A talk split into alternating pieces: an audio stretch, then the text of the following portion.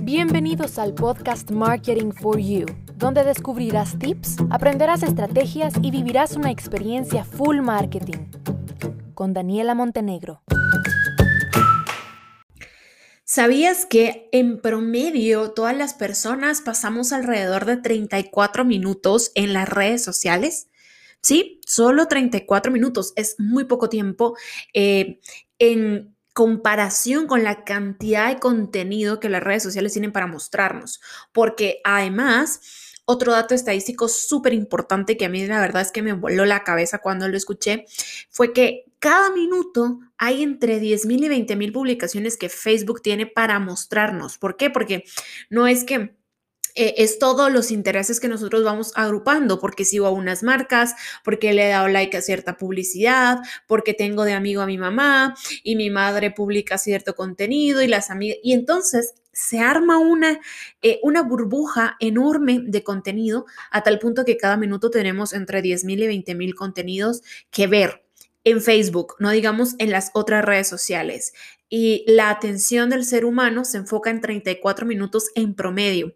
Significa que en esos 34 minutos tiene que ver qué hizo la familia, qué hizo los amigos, qué hacen sus marcas, consumir contenido de alto valor, ver publicidad y si es posible incluso comprar mucho, ¿verdad? Bueno, pues el tiempo, eso es una de las últimas tendencias y estamos hablando de inmediatez, de tiempo eh, cosas que no podemos controlar. Vivimos, en, por más que estemos ahora en muchos países en confinamiento nuevamente y con nuevas medidas y que ahora en la casa y que lo esto y que lo otro, no significa que estemos todo el día. Hemos, hemos hecho nuestra rutina de tal forma que ahora sí enfocamos los tiempos en los que debemos y cada vez vamos priorizando más.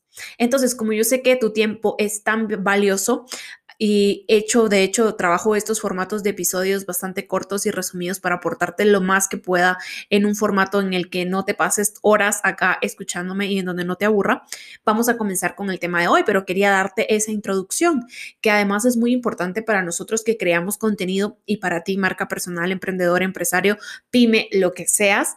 Eh, también es muy importante que tengas noción de esta importancia, ¿verdad? El nivel de urgencia, la inmediatez y cómo el tiempo eh, es hoy en día uno de los más importantes atributos que tiene que tener una marca que se preocupe por el tiempo de su audiencia y que por consiguiente aporte el mensaje idóneo en la menor cantidad de tiempo, no que te pases una vida entera esperando a que te den el mensaje porque el tiempo vale oro, literalmente. Bien, entonces hoy vamos a hablar sobre los famosos embudos de venta, ¿ok? Eh, a nivel, digamos que en palabras generales, un embudo de ventas es, para que ustedes se lo imaginen, es un triángulo invertido, ¿verdad? En donde la parte más ancha Em, empezamos desde la parte más ancha hasta la parte más angosta.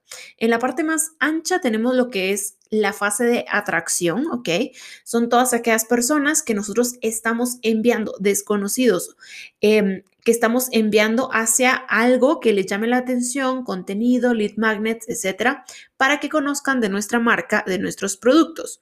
Luego pasan por la fase intermedia, que es la fase de consideración, en donde ya saben sobre una necesidad que tienen, saben además qué marcas, ojo que no es solo tu marca, qué marcas le pueden solucionar esa necesidad y empiezan a hacer comparaciones, ¿verdad? Comparan ofertas irresistibles a ver cuál de todas estas ofertas es la que mejor eh, solucione su necesidad o su problema.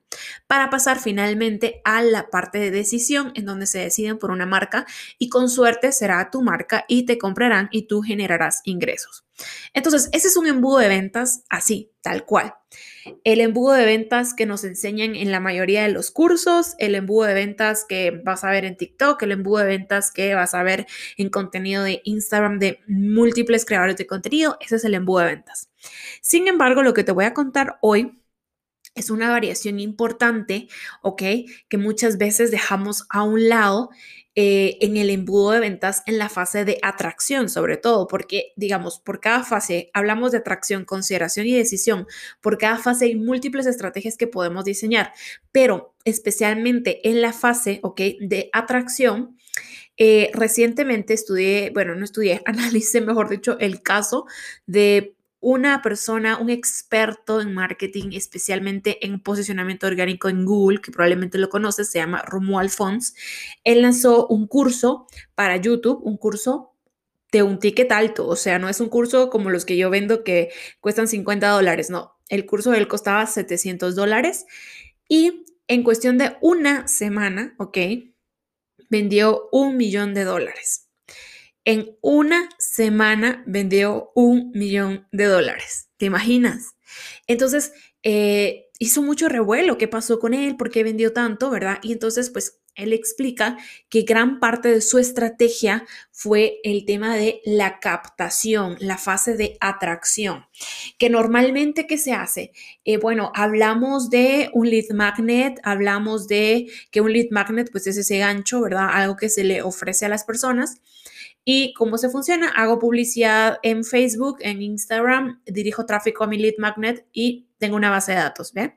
Eso es como lo que se hace siempre.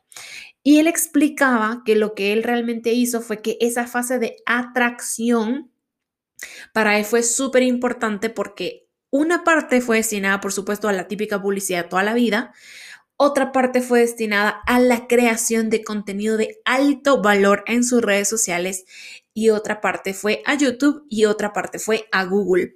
Entonces, en la parte de captación, él se enfocó en hacer una estrategia omnicanal, que me parece que ya he hablado sobre eso en otros episodios, ¿verdad?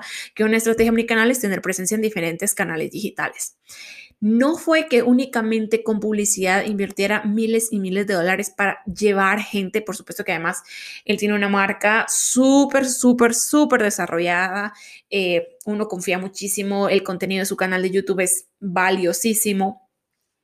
Entonces, también, ¿verdad? Hay, que ponerse, o sea, no es de ponerte a comparar con él porque es una persona que tiene trayectoria, excelentes resultados y, como te digo, una marca personal increíble eh, que la confianza la tiene ganada. Eso es, básicamente, tiene la, la confianza ganada. Entonces, ¿qué pasó? Eh, eh, hace su estrategia omnicanal, ¿ok? En la fase de atracción hace, trabaja el blog, trabaja en el sitio web todas las estrategias de captación, pop-ups, contenido, artículos, blog, ¿verdad? Luego trabaja todo el tema de YouTube, videos, hablando por supuesto sobre YouTube con siempre e incluyendo el llamado a la acción de regístrate en tal punto. Luego este, también todo el tema del contenido en Facebook e Instagram, videos, ta, ta, ta, contenido que les llamará la atención y con el llamado a la acción. Si quieres aprender cómo hacerlo, mm, regístrate en esto.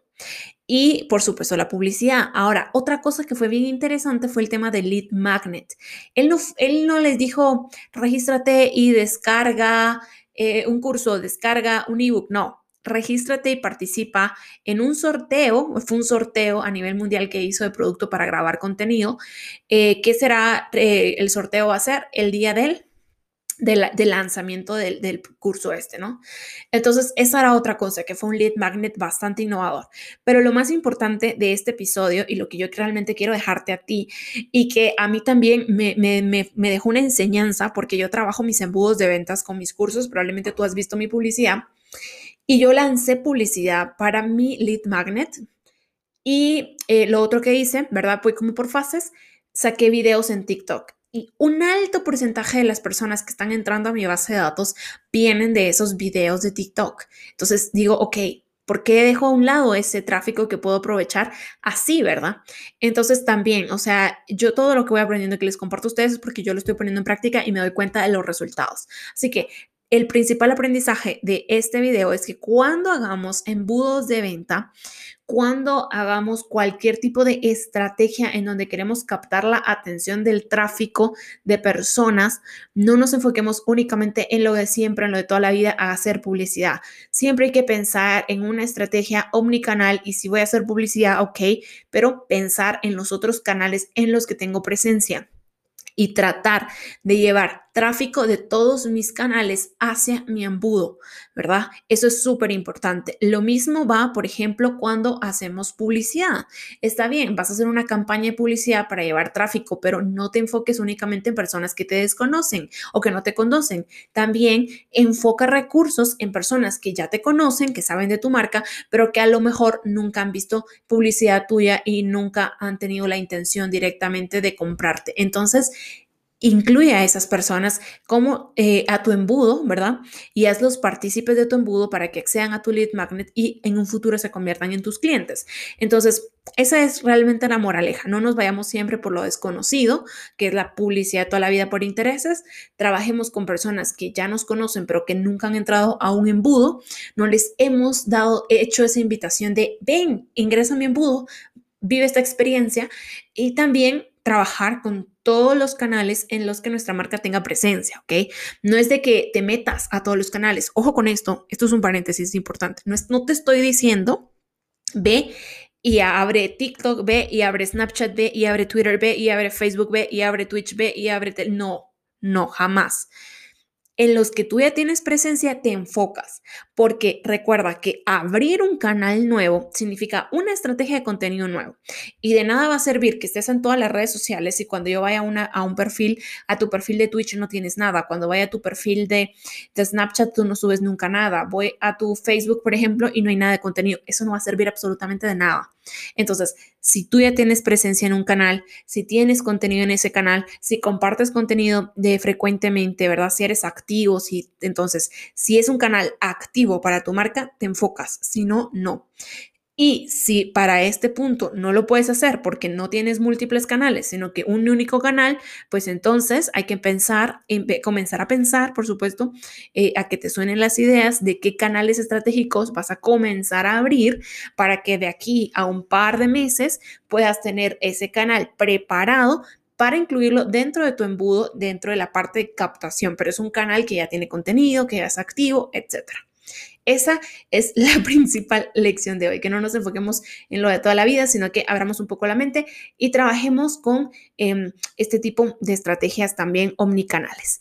Bien, entonces te veo, eh, bueno, no me gustaría verte, pero te espero por acá en un próximo episodio con muchísimo más conocimiento de marketing digital. Hasta pronto.